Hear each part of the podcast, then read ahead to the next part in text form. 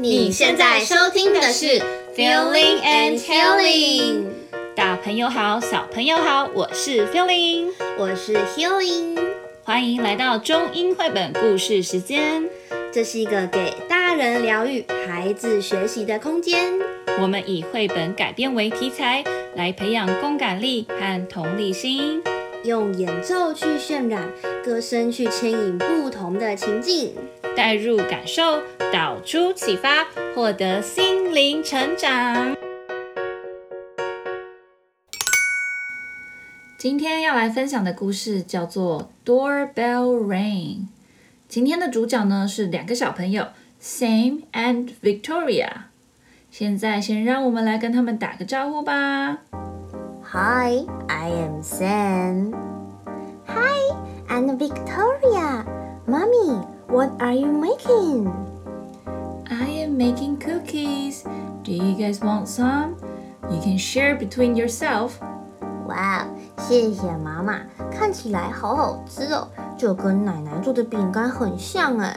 嗯，总共有十二片饼干，那这样我们就一个人六片吧。好啊。饼干闻起来也跟奶奶做的一样好吃耶。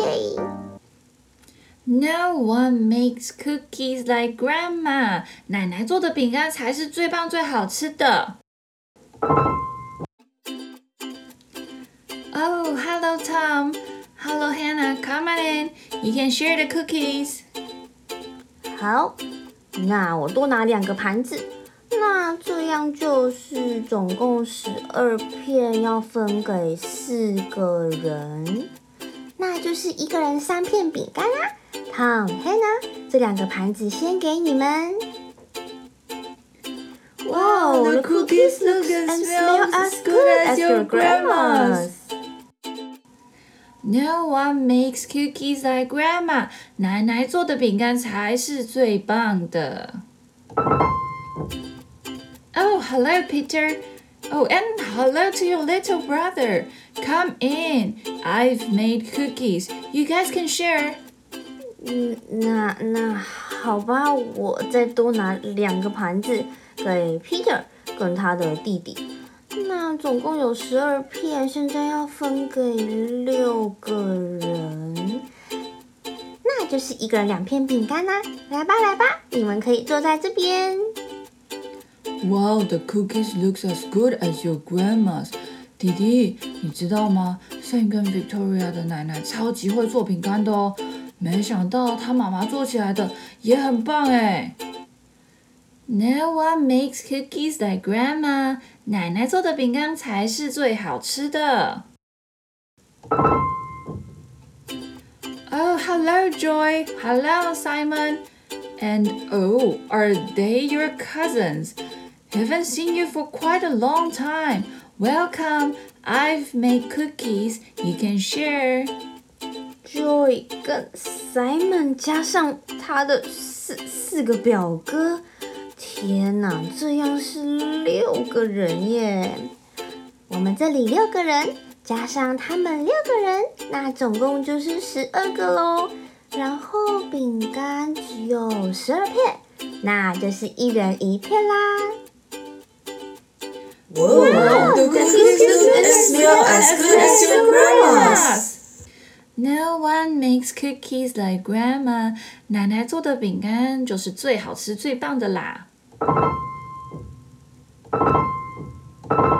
哎哎，孩孩子们，或许你们要先吃完你们一人一片的饼干，我们再开门。哎，等等，我从窗户看见，好像是奶奶耶。我来开门，我来开门。哇，哇奶奶你做了好多饼干哦！How nice to have so many friends to share them with. It's a good thing I made a lot of cookies. 太好了，我们有好多饼干可以分享耶。对呀，而且奶奶做的饼干真的最好吃。 从今天的故事，我们想来讨论有关分享这个主题。我们在之前的节目中有探讨到呃自私这个部分，嗯，就是自私呢，它其实是人的生存本能。那每个人都会产生自私，就是会优先以自己的利益为考量，嗯，或是不愿意分享。对，那今天我们就来谈谈何谓分享。嗯。我们之前有提到，分享就是一种社交合作的行为。那由于分享这个举动是建立在呃，我们有去察觉对方的需求、嗯、想法上面。对，所以其实有蛮多的心理学家会探讨说，分享和解读他人内心想法这两者之间的关联性。那这个就是心智解读能力，嗯，也被称为心智理论。嗯、对，呃，有研究是指出说，学龄前的男孩子啊，心智解读能力越好的话，好斗。破坏的问题行为就会越来越少，嗯、那女孩则是社交能力会越来越好。那如果孩子不愿意分享，那这个就叫做自私吗？呃，我觉得要求孩子要去分享这件事情，首先我们是应该先考量到他们的年纪。嗯，如果说他才两三岁，他的物权观念其实不是那么的明确。嗯，嗯，他不知道什么叫做你的、我的，嗯、只会觉得说我的东西是我的，嗯、你的东西也是我的。嗯、那我想这时父母们就不用太紧张喽，他并不是自私或者是没有礼貌，对，他只是成熟的阶段还没到。